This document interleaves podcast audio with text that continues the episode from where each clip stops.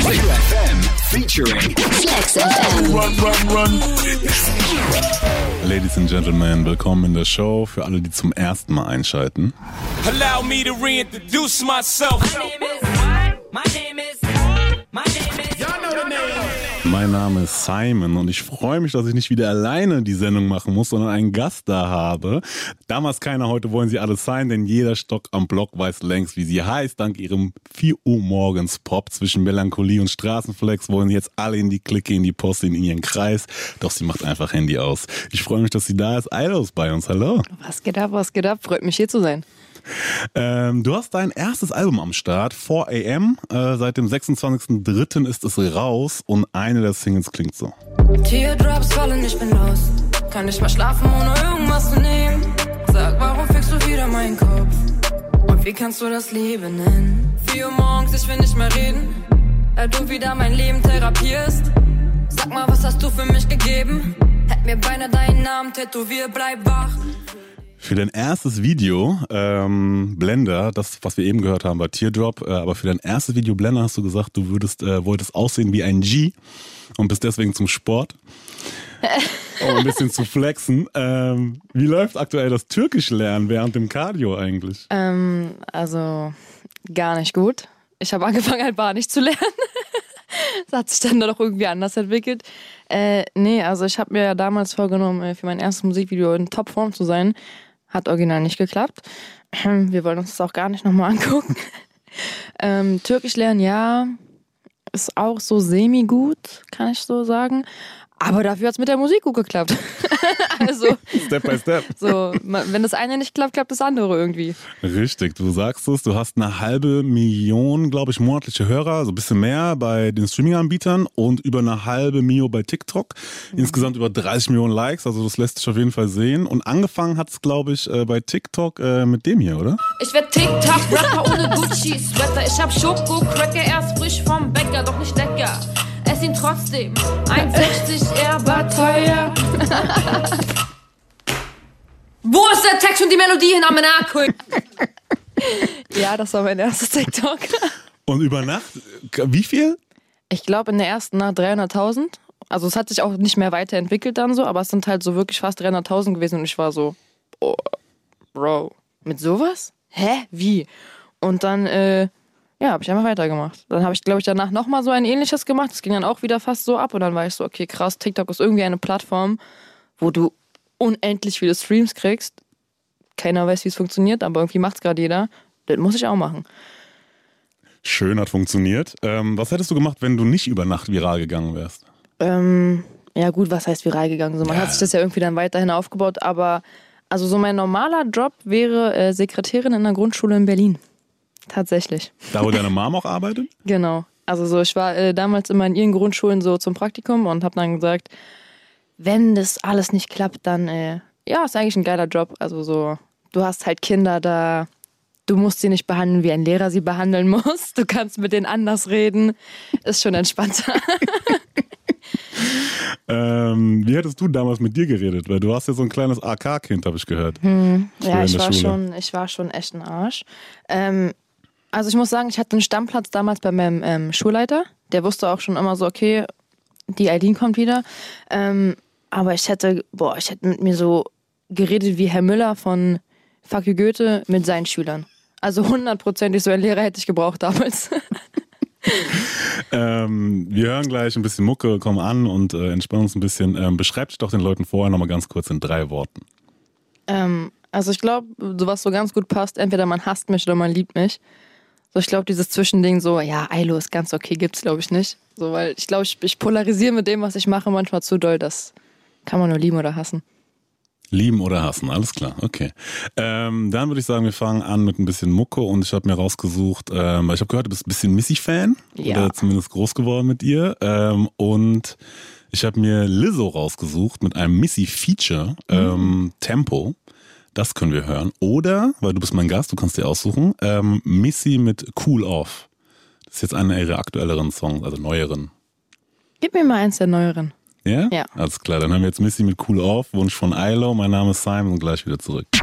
Welcome back. Ich spreche heute die ganze Sendung mit. Eilo mit der Locke, verpasst niemals, wenn ich droppe, also aktiviere einfach mal die Glocke. Aha. Eile mit der Locke. Äh, dein Debütalbum ist seit dem 26. März draußen. Äh, 4 am oder 4 Uhr morgens? Wie, wie? Ähm, eigentlich 4 am. 4 AM, Hört ja. sich halt fresher an, aber wir leben in Deutschland und äh, meine Mama wird niemals ordentlich 4 am aussprechen können, deswegen für dich, Mama, 4 Uhr morgens. Okay, alles klar. Ähm, kurze Einordnung. Du bist in Berlin, Wedding daheim. Jetzt Genau. seit ein paar Jährchen. Ähm, hast vorher in einem Randbezirk gewohnt, ne? Ja. Da ist Spandau so die Ecke. Genau, ein bisschen 15 Minuten von da. Okay. Ähm, und ich habe äh, gelesen, äh, du hattest äh, früher, hast du dich mit 16 mit deiner Mama gefetzt. Dann hat sie so irgendwie im Streit gesagt, zieh doch aus. Dann hast du gesagt, ja Mann, okay. so gecallt und Ja. direkt gesagt, Ja. okay, ich zieh aus. Dann habt ihr euch eine, also hat sie dir noch geholfen, eine Wohnung zu suchen und dich dann aber auch nicht mehr zurückkommen lassen. Ja, so in der Art war es. Also es war so, man kennt es, glaube ich, so weißt du, man ist in der Pubertät. So, egal was Mama sagt, ist nicht richtig gewesen damals, aber es wäre alles richtig gewesen. Und äh, sie meinte dann einfach so, ja, weißt du was, dann mach doch den ganzen, mach's einfach alleine und zieh aus. Und ich meinte so, ja, okay, dann mache ich das. Dann juckt mich nicht, was du jetzt sagst. Dann habe ich eine Woche gebraucht, mir diese, also was heißt eine Woche, so doch, ja, ein, zwei Wochen haben wir gebraucht, die Wohnung zu finden. Weil das war ein kleiner Ort, da kriegt man sowas zum Glück schnell. Und dann war so dieser Tag vom Auszug und ich hole so alles aus meinem Kinderzimmer raus und ich war so, okay, jetzt wird's ernst. und dann so erste Mal Waschmaschine alleine anmachen, Rechnung zahlen. Dann ist, glaube ich, sogar noch ein Rohr geplatzt bei uns in der Wohnung und ich war so, oh mein Gott, was mache ich hier? Ja, aber jetzt wohne ich seit, glaube ich, sechs, sieben Jahren alleine. Krass. Doch man, schon. Man hat sich das dann schon irgendwie gut selber beigebracht. Aber meine Mama war immer so, wenn ich wirklich Hilfe gebraucht hätte, so hätte sie mich sofort wieder zurückgenommen. Aber Mhm. so, sie wollte einfach nur sehen, wenn ich schon so stur bin und sage, ich mache das, dann soll ich es auch machen. Aber du hast ja gut gestruggelt, äh, zumindest wirkte das so, wenn man das so liest. Du hast, wie gesagt, eine Ausbildung gemacht quasi und Mhm. dann nebenbei drei Nebenjobs irgendwie gemacht, um dir noch quasi die Demos zu finanzieren. Ja, es war so am Ende der äh, Ausbildung, ich glaube drittes Lehrjahr. Ähm, da habe ich dann noch nebenbei als Security nachts gearbeitet. Security. Ja, ja, ich habe im äh, Kaufhaus so ein bisschen Wache gestanden, so nachts. Äh, ich glaube, es waren so 10 bis 15 Stunden Schichten manchmal und dann Wochenende noch Eis verkauft, damit ich mir dann halt irgendwie ab und zu mal so eine Studio-Session leisten kann, weil ich glaube, was waren das damals? Ah, Es waren 150 Euro so und das war für mich schon Ende des Monats viel Geld, so bei so 300 Euro Job so. Plus Wohnung waren, glaube ich, 400 Euro damals und dann noch alles drumherum. Und ich war so, okay, ich gehe jetzt ins Studio, habe so meine erste Session und damals war das eine krasse erste Session, so, ne? Aber wenn ich jetzt so drüber nachdenke, hat dieser Bengel mich schon richtig abgezogen. schwör's dir. Und dann hast du, äh, habe ich gelesen, mit 19 hast du dann entschieden, quasi, okay, Mucke kann jetzt doch, äh, können wir mal Beruf draus machen. Da warst du aber schon bei Social Media aktiv. Also war das schon Ähm, davor oder war das, kam es parallel? Ja, ich habe halt so Insta gemacht, so nebenbei. Ich habe halt viel Sport gemacht, habe ich so ein bisschen dokumentiert, was ich gegessen habe und so. Aber im Vordergrund stand halt immer meine Art, weil ich immer irgendwie Insta-Stories gemacht habe, so, so wie ich halt rede. Und, ähm, und ich habe halt immer irgendwas mit Musik gezeigt. So, ne? Also sei es irgendwie die ganzen Rapper irgendwie versucht zu supporten, so. Hat halt natürlich immer nichts gebracht, so, aber was soll man sagen? Ähm, aber ich habe immer irgendwie so gesagt, ey, ge- gezeigt, so, ey, diese Seite ist dafür da, dass irgendwann hier Musik entsteht. Und ähm, wann fing das an? Doch so mit 19, wo ich dann wieder Richtung, also Richtung Wedding reingezogen bin und dann so wieder ein paar Leute kennengelernt habe, ein paar Kontakte knüpfen konnte und dann wusste ich so, ja doch, jetzt kannst du das Ding durchziehen. Jetzt habe ich gefühlt so fünf, sechs Studio-Sessions hinter mir. Dann hat man immer wieder neue Leute kennengelernt, neue, die einem irgendwie weiterhelfen wollen. Dann da YouTuber, die da einen auch hochziehen wollten und bla bla bla. Also man hat echt viel, viele, viele lange Nächte verbracht, äh, um zu üben. Und dann kam irgendwann mein Manager. Der war wie so ein, ich war, ich war wie so ein Hund in so einem Tierheim, so ein kleiner Welpe, den keiner haben wollte, weil alle so gesagt haben, okay, die hat irgendwie Potenzial, aber irgendwie auch nicht, weil es eine Frau ist oder so, keine Ahnung, was so, ist ja noch so gewesen vor ein, zwei Jahren, muss ich ehrlich sagen. Glaubst du, das war auch deswegen? Also wenn ich jetzt so drüber nachdenke und äh, jetzt, wo man so äh, die ein oder anderen Person kennt und auch weiß, wie die Personen denken, glaube ich schon, dass sich viele gedacht haben, okay, die ist ein junges Mädchen, die sieht vielleicht ein bisschen nach was aus, lass die mal aufnehmen und dann mal gucken, was passiert. Weißt du, Aber was das ich soll ja meine? schon groß kommen mäßig, oder? Ja, also ich habe mal so ein, oder ein, zwei Sprüche von Producern bekommen, wo es dann hieß, so ja, willst du nicht chillen kommen?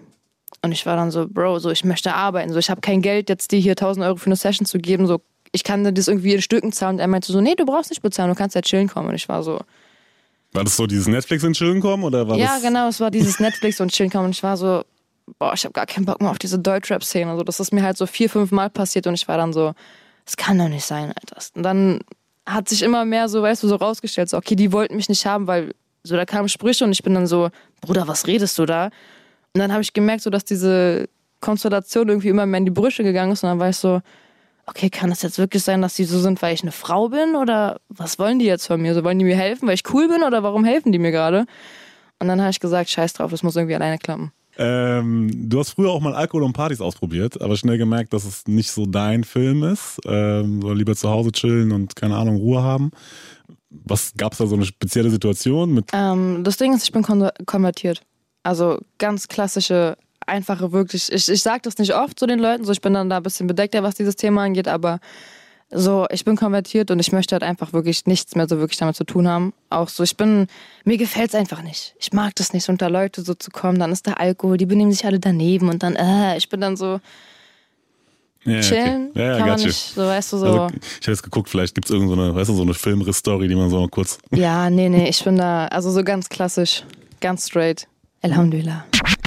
27. März letzten Jahres kam die erste Single Blende ähm, und seit Ende 2019, glaube ich, auf TikTok erfolgreich am Start. Ähm, wann und wie kam der Deal mit dem Label? Du bist jetzt bei Urban, ne? Also zumindest Mhm. haben, haben, Also ihr so angebandelt, ja. genau. Ähm, wann und wie kam das? Also es kam Blender, danach kam Feuer und dann weiß ich, dass sehr viele Anrufe kamen, als wir so die nächsten Demos rausgeschickt haben. Und dann ging einfach alles viel zu schnell. Also wirklich wie in Daydream beschrieben. Es ging so, da hatten wir ein Gespräch, dann zwei, drei Tage später da ein Gespräch und eine Woche später da. Und dann hat Universal angerufen, meinte, ey, ihr müsst sofort kommen. Und dann haben die, haben wir da echt lange mit denen gequatscht und so. Und auch halt, da habe ich gemerkt, so, da ist diese persönliche Bindung irgendwie direkt da gewesen, so. Ja, und dann ging das zack, zack. Das war halt leider Corona, also wirklich gerade alles während Lockdown. Und die, die meinten auch gerade alle Newcomer tun uns voll leid, so die können gar nicht dieses richtige bei einem Label unterschreiben genießen, so weil ich saß halt im Büro, habe eine Unterschrift gegeben und bin gegangen so mit Maske. So er meinte sonst, wir gehen immer alle voll schön essen und genießen das alle und ich bin so gewesen, ja, aber ich bin froh hier zu sein. Aber sonst äh, ist ein krankes Gefühl gewesen. Also ich habe glaube ich 2018 mal eine Insta Story gemacht, wo ich an Universal vorbeigelaufen bin und meinte so, inshallah werde ich da irgendwann mal drin sitzen. Und dann, so weißt du, jetzt ist man so fast regelmäßig im Gebäude und hat da Termine und das ist schon so, boah, krankes Gefühl. Kannst du das so wahrnehmen? Weil ich habe, äh, also ich kann mir gut vorstellen, dass man, wenn es so schnell alles geht, dass man da irgendwie so, also hast du mal die Zeit, so von draußen drauf zu gucken und das so wahrzunehmen, wie das alles, wie dieser Zug, dieser ILO Speed, dieses ILO Speedboat quasi Das so an dir Ding ist, ich vorbeizieht? glaube, was ich gerade relativ viel Glück habe, ist, dass Corona ist. Ich krieg gar nicht so an Menschenmengen mit, was gerade passiert. Bei mir sind es alles nur Zahlen. So, weißt du, ich sehe so, okay, TikTok ist eine Zahl, Insta ist eine Zahl und so die Streams. Aber dadurch, dass ich ja keine Konzerte oder irgendwas geben kann oder Fantreffen machen kann, weiß ich nicht, wie aktiv diese Leute sind. Ich glaube deswegen, wenn alles wieder aufmacht und wir sagen, ey, wir machen eine Deutschlandtour oder sowas, dann wird mir erst wirklich bewusst, wie groß das in dem einen Jahr geworden ist. Weil so, klar, okay, ich werde auf Straße erkannt, und ich muss auch ehrlich sagen, so ich wurde in Mannheim, erka- also so weißt du, ich bin ja noch nicht so, wenn ich jetzt mit einem Mero vergleiche oder mit einem Kapi oder sonst was, bin ich ja trotzdem noch die Newcomerin, die halt einfach aus Berlin kommt. So in Berlin kennt man mich, aber ich glaube so NRW-weit und sowas ist noch so, wer ist diese Eile so? Hat man vielleicht mal gehört, aber kennt man einfach nicht. Und einfach, ich laufe letztes Mal durch Mannheim so und so zwei, drei Jungs, ey, was, Eilo hier? Und ich war so, wow, okay, krank. Und auch in Winterbach, so ein Uber-Fahrer letztes Mal auch so, ey, du bist doch diese Eile. Und ich war so, okay, ja, hi. so ist noch komisch, so ich bin noch so, ich bin noch zu normal dafür, glaube ich. So. Ja, krass, krass. Ähm, du hast gesagt, TikTok und Social Media das sind äh, oder ist anstrengender als man denkt. Ähm, es ist schwierig, Content zu kreieren und ähm, du hättest gar keinen Bock auf Fulltime TikTok. Ja. So, deswegen bist du froh, eigentlich, dass du Mucke machen kannst so und das einfach nur so als, als Side-Plattform nehmen kannst. Ähm, oder dass du irgendwelche Kooperationen eingehen musst, wo man sich an Richtlinien hält oder so. Ja, das ist gar nicht meins. Also, es macht zwar schon Spaß, so irgendwie Content zu kreieren, so, aber ich kann das nicht so, weißt du, vor Kamera sitzen und dann so, hey Leute, la, la, la, so, ich bin dann so, da kommt dann aus Versehen eine Beleidigung, wenn es nicht klappt und sowas wollen Kooperationspartner einfach meistens nicht hören. Und so, das ist das Gute halt, ich habe halt mein TikTok darauf aufgebaut. So, weißt du, wenn ich jetzt zum Beispiel meine ersten Videos so gemacht hätte, hey, ich bin, äh, äh, und auf einmal hätte ich in meinem Livestream aus Versehen eine Beleidigung gesagt, dann wären die Leute so, oh mein Gott. Aber ich glaube, das ist das Gute, so dass ich so aufgebaut habe, ich bin einfach Eilo, so, nimm mich wie ich bin und ja, Musik baue ich so zwischendurch auch bei TikTok ein. also ich will halt die Leute nicht damit nerven, so weißt du, ich bin so, Instagram ist so die Plattform, wo ich so ein bisschen seriöser wirken soll. Man geht drauf, man sieht Videos, ah, okay, sie ist Musikerin. Und bei TikTok sollen die Leute mich einfach kennenlernen, so weißt du, weil Insta-Stories, ich kann nicht jeden Tag so Insta-Stories machen und den Leuten zeigen, was ich mache, so, weil wir haben immer noch Corona, man macht nicht viel. Aber in TikTok kannst du trotzdem irgendwie ein bisschen mehr Charakter einbauen. Also so, weißt du, so, ich weiß nicht, das ist irgendwie einfacher als auf Instagram. Warum? Ich weiß nicht, TikTok ist wie so ein Wohnzimmer geworden. So, du siehst da so viel Cringe, dass du dir so denkst, egal was ich jetzt mache, das, ist, das kommt nicht an das ran, was andere Menschen da machen. so weißt du, was ich meine? Deswegen, da gibt es da zum Glück noch so eine Grenze, wo ich sage, okay, ich passe da noch voll rein. Ich verstehe, ich verstehe. Dein Sound ist irgendwo zwischen Straßenflex und Melancholie, heißt es, von De Dip, Drip bis Depri. Ja. So, ähm, und jetzt hast du ein Album mit 15 Songs. Elf davon waren aber schon draußen. War das so geplant? Ja, also wir haben uns halt gedacht, wir wollen halt einfach das Single-Game so ein bisschen auseinandernehmen, weil ich bin Newcomerin und die Leute müssen mich ja erstmal irgendwie kennenlernen. Und man hat echt gemerkt, bei jedem Track kamen immer mehr Leute, die gesagt haben, ey krass, ich wusste gar nicht, dass sie Musik macht, so, ich habe mir gerade angehört, das ist cool. Und ähm, ich glaube, wenn wir wirklich viel, viel weniger Singles gemacht hätten, wäre das gar nicht so, so groß ausgebaut worden. Also denke ich so. Ich kann das nicht einschätzen, aber ich finde, Singles sind halt einfach als Newcomer wichtig, um dich zu zeigen. So weißt du, wenn ich so mein drittes Album habe oder zweites, drittes Album habe, dann brauche ich halt keine zwölf Singles mehr machen oder zehn. Weißt du, was ich meine? Ja, also so mir war halt wichtig, einfach gerade auch dieses gesamte Ding mitzunehmen von Videoproduktion. Du lernst, wie du dich vor Kamera bewegst, du lernst mit den Leuten zu arbeiten, du lernst irgendwie ans Set zu kommen. Ich habe ein bisschen gelernt, mich zu schminken in dem einen Jahr, weil meine Make-up-Artists mir das immer schön beibringen. So weißt du, man hat halt dadurch, dass du wirklich viel arbeitest und viel zu tun hast, hast du von jedem irgendwas mitgenommen. Also wenn ich mir meinen ersten Musikvideodreh angucke oder drüber nachdenke, wie das war, und jetzt die letzten, ist schon, das sind Kilometer auseinander. So weißt du, was ich meine? Das ist schon. Ich verstehe. Also jetzt weißt du, dass man den Eyeliner nicht mehr von Wedding bis Hermannsplatz zieht. Ja, ja, jetzt ziehst du nur noch von Wedding bis zur nächsten Straßenseite. Mir wurde ein Löffel empfohlen, ich soll das mit Löffel machen, aber. Okay, jetzt kommen wir hier in die Beauty-Tipps-Area schon direkt. Deine Musik ist ja ein Mix aus äh, Rap, Pop, Deep House.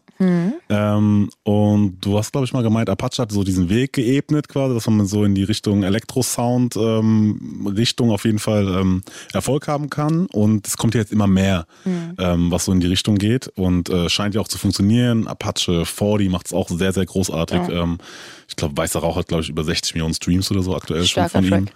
Ähm, glaubst du, das wird so der neue Afro-Trap-Hype? Ich hoffe nicht. Weil der Afro-Trap-Hype war halt da und der ging halt auch genauso schnell wieder, weil das wirklich jeder einfach zerrotzt hat. So muss man mal ehrlich sagen. So ganz Sommer 2016 bis 17 war nur noch Afro-Trap zu hören. So hat keinen Spaß mehr gemacht.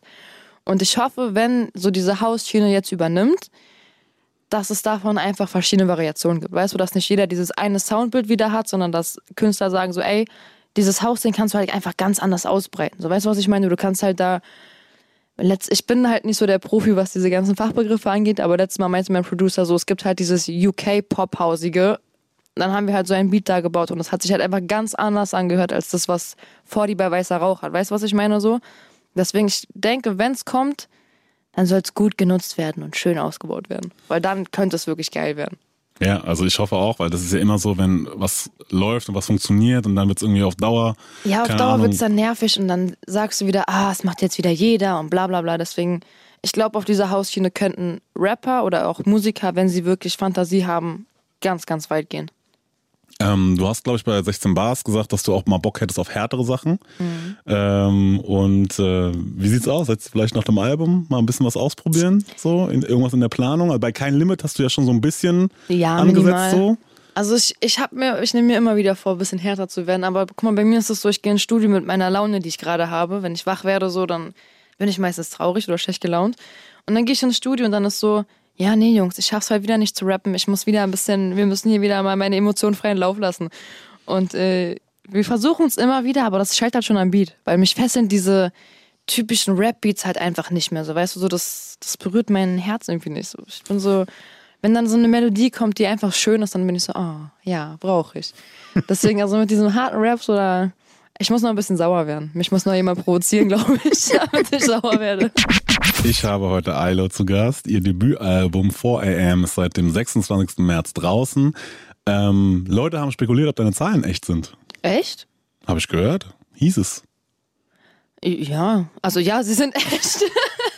also was soll ich da sagen? Also wir müssen jetzt nicht so tun, als hätte ich überdimensional kranke Zahlen, Leute. Also nee, das wäre schon traurig, wenn ich die kaufen würde. Aber kriegst du das mit, so diese ganze Debatte um, keine Ahnung, also dass diese, auch gefühlt, dieses Neid, Missgunst, Ding so, wenn man halt quasi als neuer Künstler, neue Künstlerin quasi so auf die Oberfläche tritt und dann auf einmal ist es geht relativ gut voran Natürlich. so am Anfang. Guck mal, du musst dir dass ja so sich alle gleich sagen nach dem Motto, äh, das kann nicht echt sein. Auf der anderen Seite ist dann, wenn man halt nicht die Zahlen hat, dann ist es so, was will die denn? Deswegen, so, guck mal, du musst dir so vorstellen, da, das sind ja meistens die Leute, die schon lange im Geschäft sind, regen sich ja darüber auf, dass Newcomer kommen und mehr zerreißen. Natürlich, ich verstehe das, klar, ihr macht seit Jahrzehnten Musik vielleicht und habt natürlich nicht das erreicht, was zum Beispiel ein Mero erreicht hat, in, keine Ahnung, einer Woche so viel Millionen Klicks zu machen. Ähm, aber ich finde, dass man dann so öffentlich wirklich so rumhaten muss und versuchen muss, da irgendwie irgendjemand sein Geschäft klein zu machen oder überhaupt zu sagen, ey, das, was du machst, ist falsch, weil du machst keine gute Musik, wie kann das so viele Streams haben, ist halt einfach falsch so. So, Digga, wir sind in einer Welt, wo jeder versucht, irgendwie sein Brot zu verdienen und gönn doch einfach. So, weißt was ich meine? Es gab Zeiten, wo du auch kein Essen hattest, so, sei doch froh, dass du es jetzt hast und gönn doch den anderen auch, dass es denen gut geht. So, ich verstehe immer nicht dieses, "Mm, was du machst, ja, das ist ja, das können wir nicht, können wir nicht gutheißen. So, hä? Wer entscheidet, was richtig und was falsch ist? So, wer entscheidet, dass du jetzt sagen darfst, ob das echt ist? Ja, Im ist ja Endeffekt weiß die Person ja selber, ist es richtig, was ich mache oder nicht und muss ja mit sich selbst klarkommen, ob ich jetzt Klicks kaufe oder ob ich Likes kaufe oder was auch immer. Ich glaube, das ist dieses, also das ist ja nicht nur bei im, im Rap-Game klar auch Ja, oder gut, ja Musikgeschäft, überall. aber es ist auch, wenn du auch außerhalb guckst in normalen Gesellschaftssachen, so ist immer dieses so, ey, der soll gefälligst genauso schwer haben, wie ich es hatte und nicht schneller, weil sonst wie gucke ich dann auf mein Leben quasi so Guck mal, im ich denke mir immer so, vor allem bei Personen im öffentlichen Leben, es würde kein jucken, was eine Karen im Büro macht, acht Stunden lang. Ne? Aber was eine Person im öffentlichen Leben macht, ist ja so interessant. Also, so weißt du, ist ja dieses, oh mein Gott, sie darf das nicht. So, wenn ich jetzt äh, einen Partner habe, juckt es die, also so weißt du, juckt es meine Fans. Aber wenn Karen aus dem Büro einen Partner hat, das interessiert keinen. So weißt du, Karen könnte so viel Scheiße bauen, wie sie will, es würde keinen jucken.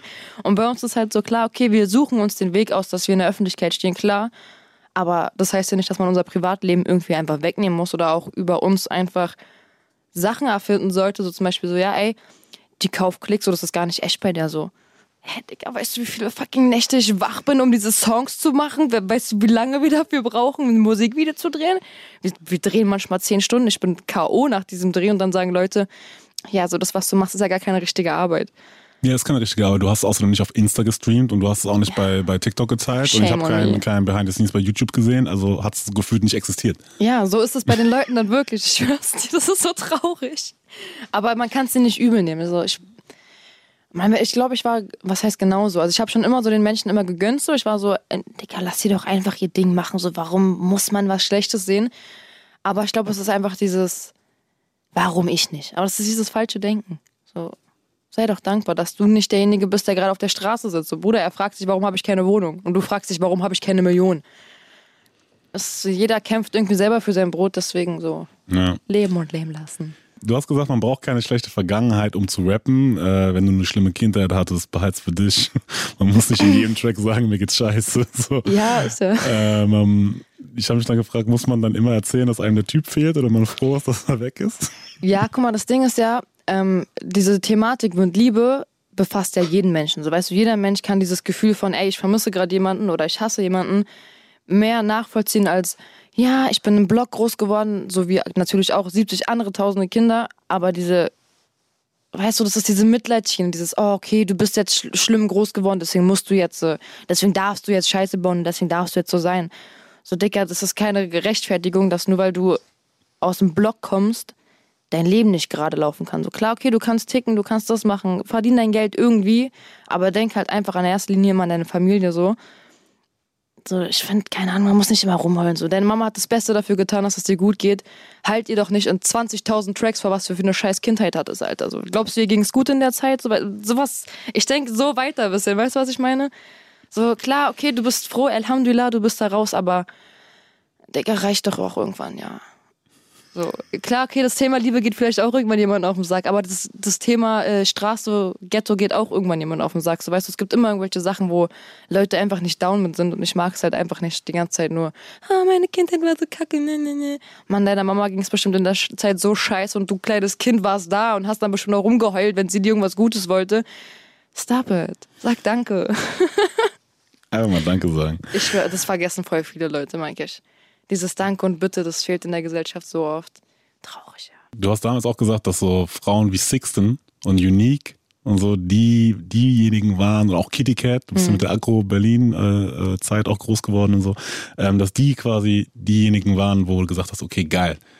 Das funktioniert, kann ich auch mir vorstellen, so in die Richtung zu gehen. Hast du noch andere Female Artists quasi jetzt, außer die, die du genannt hast vielleicht, wo du gesagt hast, ähm, okay, oder was war genau das, was dich fasziniert hat bei Sixten und Unique und Kitty Cat? Also mich hat wirklich krank fasziniert einfach dieses Ich zieh durch. Mir ist vollkommen egal, was andere sagen. Also ich meine, so Sixten ist ja dieses beste Beispiel dafür, so auf Fuck off. So, egal was irgendein Mann in diesem Business gesagt hat oder überhaupt irgendjemand, die haben so drauf geschissen. Und ich habe Unique auch damals wirklich echt, echt früh verfolgt. Der hat so Insta-Videos mit Handy gemacht und sowas. Und ich war so, boah, Digga, das ist so krank. Und dann war ich, glaube ich, 2017 oder so mal auf dem Splash, da habe ich gearbeitet und dann habe ich sie auf der Bühne gesehen. Und ich war so, boah, Bruder, irgendwann, ich möchte auch auf dieser Bühne stehen. Ja, und dann kam letztes Jahr das Booking rein und ich war so, juh, oh mein Goodness. War schon krass.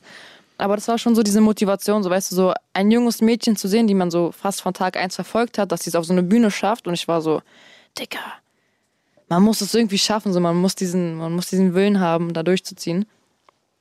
Jetzt bin ich hier. Sehr gut. War das damals, als du äh, mit einer Freundin da gearbeitet hast vom Splash, weil du Genau. die Tickets nicht leisten konntest, aber gesagt hast, ich will auf jeden Fall trotzdem da ja, sein? ja, wir konnten, ich war wirklich, wir waren so broke, oh mein Gott, wenn ich darüber nachdenke, Alter, ach du Scheiße. Auf jeden Fall, wir haben uns nichts leisten können. Und ich war so, Mann, wenigstens einmal in meinem Leben auf dem Festival, so weißt du, ich glaube, ich war 19 oder 18 oder so, ich war so einmal nur genießen, so wie das so ist. Und dann habe ich, glaube ich, bei Ebay oder sowas so eine äh, Anzeige gefunden, dass so eine Shisha-Bar da aufmacht und die suchen halt noch einfach so Promoter. Wir haben uns da sofort beworben, die haben uns sofort genommen und ich schwör's dir, das war so geil. Die hatten so, so eine Shishas, die aussehen wie Bongs und dann sind wir über das ganze Festivalgelände laufen dürfen und durften die halt einfach promoten. Haben wir Jackpot. natürlich nicht gemacht. Wir sind einfach zum Festivalgelände gegangen und haben uns die Musik angehört, aber so weißt Schön Shisha dabei noch angemacht. So. Ja, deswegen Schön hatten wir noch diese. Bändchen, dass wir hier arbeiten, so, das war schon auf Luxus angelehnt. Essen umsonst bekommen alles. Ilo ist bei uns. Ähm, du hast eine wilde Promophase hinter dir. Äh, ich habe deinen Marketingplan gesehen, wie gesagt, Uh. da ging einiges. Bei TikTok ist es wichtig, authentisch zu sein. Ähm, Mhm. Und Social Media ist eh wichtiger denn je. Community Engagement und so weiter und so fort. Die Leute wollen wissen, wen sie da haben. Und ich habe gedacht, komm, du hast zwar schon ein paar Interviews draußen und so, wir machen einen kleinen Ilo Crashkurs, um dich ein bisschen, ein bisschen kennenzulernen. Du hast die Ausbildung als Kauffrau im Gesundheitswesen gemacht, äh, ambulanten Pflegedienst, glaube ich so. Ähm, Ja. Wie kam es eigentlich, dass du in die Richtung gegangen bist? Ähm, ich wollte früher, was heißt ich wollte? Ja, ich wollte eigentlich immer Dings äh, Pfle- Tierpflegerin werden. Hab dann ein Praktikum gemacht im Zoo und war in dieser schlimmsten Kategorie Antilopen. Antilopen und Vogel. Ja, das war so. Mein Vater hat das mit Absicht gemacht, weil er niemals, also er meinte so, klar, ist ein schöner Job, du hilfst Tieren, aber du verdienst da leider nichts und du bist wirklich gefühlt 24-7 da. Hat er auch recht, muss ich ehrlich sagen. Und äh, dann dachte ich mir so, okay, Arzthelfer, die sehen immer so nett aus, die Frauen, so weißt du, die sitzen da den ganzen Tag, die machen nicht viel. Ich will Arzthelferin werden. Dann habe ich mich damals in so einer Poliklinik beworben und äh, bin im Hals-Nasen-Ohrenarzt gelandet. Und ich schwör's dir, das ist die ekelhafteste Abteilung, die du abkriegen kannst mit äh, Gynäkologie und Urologie, wo ich übrigens auch zwei, drei Tage aushelfen musste, was nicht geil war. Ich glaube, Proktologe ist auch noch sehr, sehr geil. Ja, das ist, äh, ja, i. Auf jeden Fall äh, habe ich da meine Ausbildung dann so ein halbes Jahr gemacht. Und ich musste zu viel eklige Sachen sehen, dass ich dann gesagt habe, nee, das, nee, das machen Arzthelferinnen nicht. Ich bin gefühlt Ärztin geworden, so weißt du, was ich meine? So, das ist so, so ein minimal unter, also so ein wirklich maximal unterbezahlter Job für das, dass wir da, die Ärzte gucken sich den Patienten an und sagen, okay, du hast das, aber den Rest macht die Arzthelferin. Und ich war so, nee, nee, das, danach auch Urologie gewesen und mm, nee, nicht schöne Sachen gesehen. Und ich war so, ich will hier raus. und dann äh, hätte ich eigentlich sowas wie, ähm, also vom Arbeitsamt so eine, so eine komischen Sachen machen müssen, so weißt du, weil ich war noch nicht 18 und sowas, bla bla bla. Und ich meinte so, nee, kein Bock darauf. Und dann habe ich einfach äh, in dem ambulanten Pflegedienst bei uns in, in einer Ortschaft so gefragt, ob die ausbilden. Die meinten eigentlich nee, aber dann hatten die doch Bock auszubilden. Dann habe ich einfach eine Ausbildung gemacht. Voll gut, noch durchgezogen, ne? Ja, musste ich, wegen Wohnung. ich konnte mir das nicht nochmal erlauben, dann zu sagen, nee, ich will nichts machen. Ja. Und dann, Und ich habe gesehen, du hast auch eine Zeit in der Lebenshilfe gearbeitet. ja, stimmt, ja. Ehrenfrau. Als Sozialpädagogin sozusagen. Also ich habe halt mit sozial schwachen Kindern gearbeitet, die halt Kennst du dieses eine Kind im Unterricht, was immer laut ist, was immer quatscht und das braucht auch so einen Menschen daneben, der sagt, ey, halt mal die Schnauze, jetzt sei mal leise. Ich war diejenige, die das gesagt hat und dann ein bisschen geholfen hat. Das ist auch so ein schöner Job eigentlich gewesen. Also muss ich ehrlich sagen, so. Deswegen bin ich auf dem Stand so, egal wie groß ich irgendwann werde. Und mein Ziel ist es, irgendwie den ganzen Schulen hier in Deutschland oder Berlin erstmal zu helfen. Ich bin letztes Mal am Kotti vorbeigelaufen, da war eine Grundschule, wo einfach Spritzen vor den Toren lagen. Und ich war so, Digga, es kann nicht normal sein, dass Kinder sowas sehen und dann vielleicht fassen die das an, wer weiß, so was ich meine. So, deswegen, ich bin so, wenn es irgendwann richtig groß wird bei ILO, könnt ihr euch darauf einstellen, dass Berliner Schulen erstmal richtig versorgt werden. Das Ja. ist so mein Ziel. Sehr gut, sehr gut. Also Hut ab, Chapeau. Ähm, ich hoffe, dass es funktioniert, dass Ich es klappt und äh, dass du dich dann noch daran erinnern kannst, was du hier bei uns gesagt hast. Hundertprozentig. Ich, ich schwör, das ist, glaube ich, seit vier Jahren fast in meinem Kopf. Also allein schon, wenn ich an meine Oberschule denke, wie die Kloster aussehen, Alter, da will man nicht auf Toilette gehen. So weißt du, du bist so acht Stunden dann so am, oh mein Gott, ich muss, aber ich kann nicht. Deswegen lass mal einfach unseren Kindern ein bisschen was Geiles bieten langsam. Richtig Man so. gibt so viel Geld für sonst was aus. Ja, richtig so. Ähm, das ist die eine Seite an dir. Die andere Seite gibt ähm, aber auch äh, gibt's die, die 700 Euro einstecken würde, wenn sie sie finden würde, obwohl ein Ausweis dabei ist. Das ist dann die Eileen, glaube ich, gell? Eilo und Das ist, Eileen. das ist Ailo, Eileen ist die nette und Ailo ist diese. so kann man beschreiben. ähm, bist Aber du, jeder hat so eine kleine kriminelle Ader, glaube ich, oder? ich erinnere mich nicht. äh, Okay. welchen Song kannst du komplett auswendig? Boah, ich kann gefühlt fast jeden Song in meinem Kopf auswendig. Das ist traurig, oder? Nicht nur von dir, von anderen auch. Nee, ich meine auch von anderen. Also so, ich war in der Schule immer richtig schlecht, was Gedichte und sowas aufsagen an- angeht, aber sobald du mir jetzt einen Song anmachst, sei es immer noch hier oder sonst was von Summer Jam von damals, Bruder, ich gebe dir die Lyrics. So, ich weiß nicht, wo das kommt. Sobald der Beat von dem Track an ist, habe ich die sofort im Kopf. Könntest du jetzt irgendwas direkt? Wenn du was anmachst, vielleicht. Hast du nichts im A Cappella im Kopf? Ich bin Summer, der Hammer, der Killer, der Chief, mein innerer Trieb, sagt, hol die Kanone da durch und ich schieß, kille den wie, wie keiner zuvor. Es geht einfach zu ein dreifaches Boah, wäre mal langsam an. Okay, reicht. Okay, okay, okay, okay, ich sehe, ich sehe, ich sehe. äh, schönen Gruß an Summer, auch eins deiner Traumfeatures, ne? Ja, muss ich ehrlich sagen. Also ich finde Summer ist so irgendwie der krasseste Künstler in Deutschland. Ich weiß nicht wieso, aber so nach Endstufe, Digga, das war das Album. Und es ist bis heute noch das Deutschrap-Album, was ich bis heute noch durchhöre. Endstufe war krass. Ja, War wirklich Endstufe. es war wirklich Endstufe, Digga. Puh. Naja. Ähm, du hast ja mal deine Fans getroffen, Ja. gell? Ich habe mal so ein kleines Ferntreffen gemacht. Wie so war das? Ist schon süß gewesen. Es war so auch bei, bei dem Release von Wach, so weißt du, war noch voll am Anfang von allem. Und ich weiß gar nicht, da kamen schon so gut 200 Leute fast oder ein bisschen mehr so zusammen im Laufe des Tages.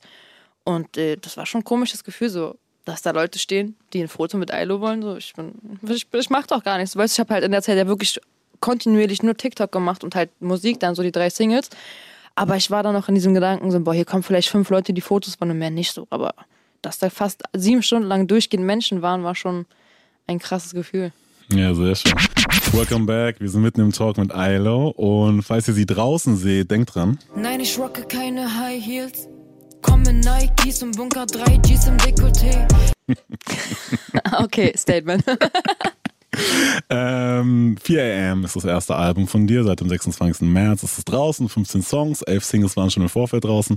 Ähm, was steht als nächstes an? Jetzt nach den ganzen Promoterminen? Ich würde sagen, nächstes Album. Nein, also wir werden auf jeden Fall äh, genauso weitermachen, wie wir angefangen haben. Wieder ein paar Singles droppen. Vielleicht bandelt sich das ja wieder zu einem Album oder zu irgendwas anderem. Mal gucken, wo das hingeht. Aber ähm, wir schlafen nicht. Also so, wir sind gefühlt, wenn es geht, ich glaube, wenn es Corona nicht geben würde, wären wir noch viel, viel mehr unterwegs und würden viel, viel mehr machen. Aber einfach weiter Gas geben. Ihr lasst euch ja auch äh, aktuell täglich testen, ne? Ja, ist voll nervig, muss ich ehrlich sagen. Jedes Mal dieser Stab in mein Gehirn da rein. Ey. Bis oben hin an die Dingsmus. Ich schwör's dir, das ist, ich habe manchmal das Gefühl, so, das, das trägt schon Schäden davon, so oft ich das machen muss. äh, man gewöhnt sich aber da auch nicht dran.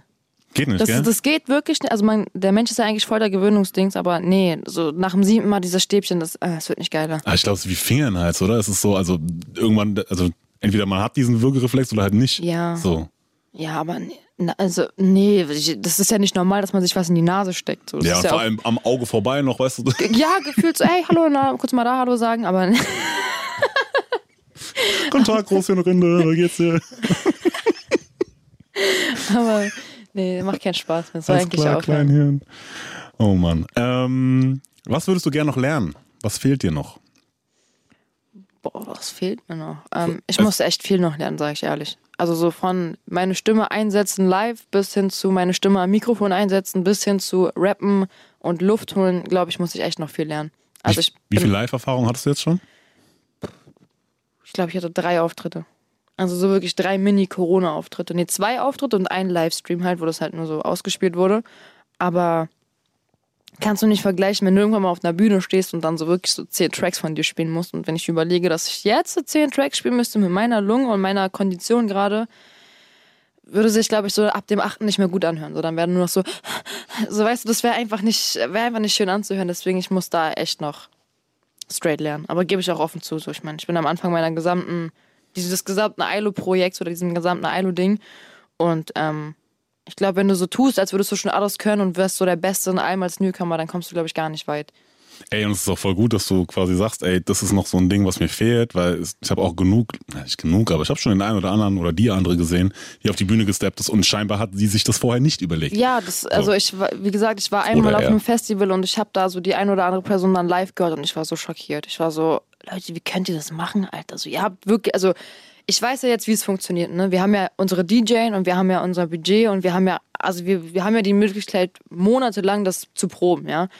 Und wenn dann, dann so Künstler auf die Bühne kommen, die dann halt wirklich in ihr Autotune reinscheißen, dann denke ich mir so, Leute, ja, macht, also seid ihr mit Herz Musiker oder seid ihr das einfach gerade nur, weil es ein Hype ist und irgendwie Geld kriegt? So, das, das bricht mir mein Herz manchmal, wenn ich so Leute live höre und das dann einfach so, äh, Ich finde es auch ein bisschen respektlos einfach. ja, auch gegenüber den Fans, so Leute die zahlen da gerade 40 Euro für ein Ticket, damit sie deine Musik hören und du hörst dich an wie. Bäh. So, tamam, okay, Autotune ist halt ein Stilmittel, was wir alle benutzen. Wir wissen auch, dass wir uns ohne Autotune alle ganz anders anhören. Ist natürlich klar, aber dann, wenn du das als deine Musik verkaufst, dann lern es doch wenigstens live so, dass du es halt so verkaufen kannst wieder. Voll.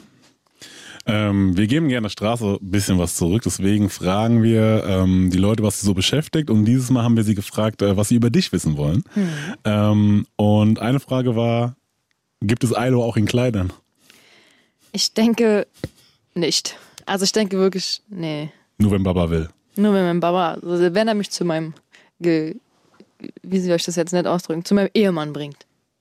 Sagt man das so? Ja. So, dann trage ich vielleicht ein Kleid. Ja, Oder so einen geilen Hosenanzug, wäre auch stark. Aber nee, ich weiß nicht. Ich hatte bei der Hochzeit von meiner Cousine ein Kleid an. Ähm, ja, die haben sich auch alle gefreut, dass sie manchmal am Kleid sehen, aber es ist nicht meins. Allein schon das Sitzen in einem Kleid.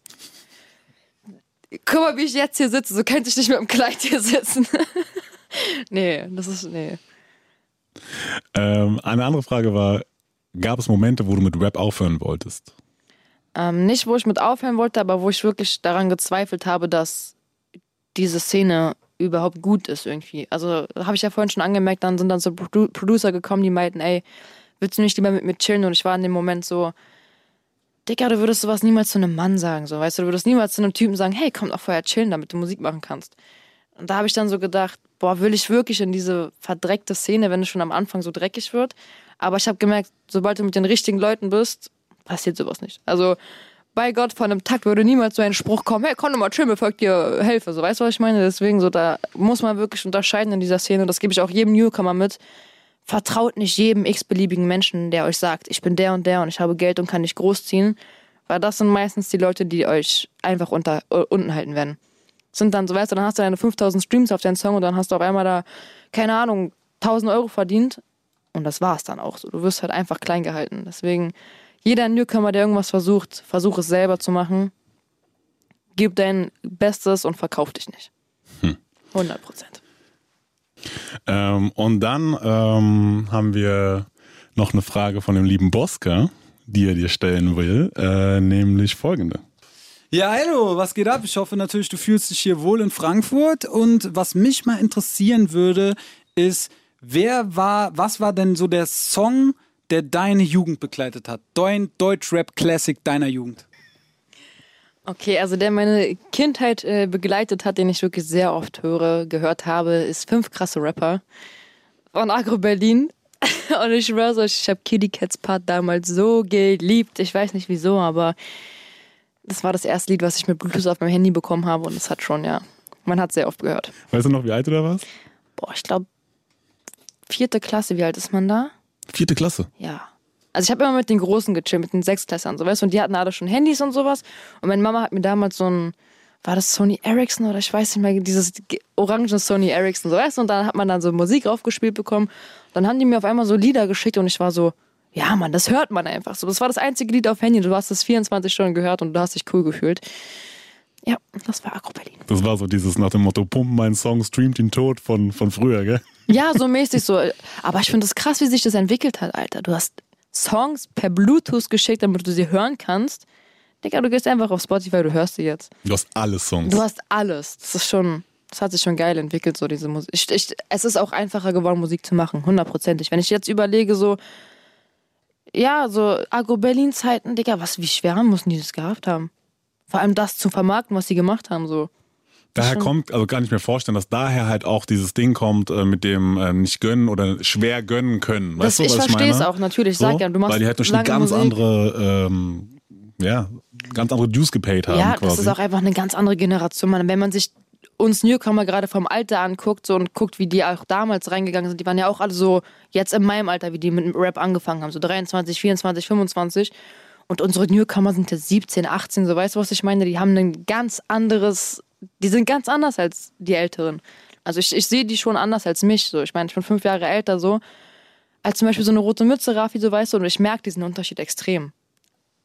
So für, für noch Ältere ist es dann noch schlimmer, weißt du, was ich meine? Das Woran ist schon- merkst du das?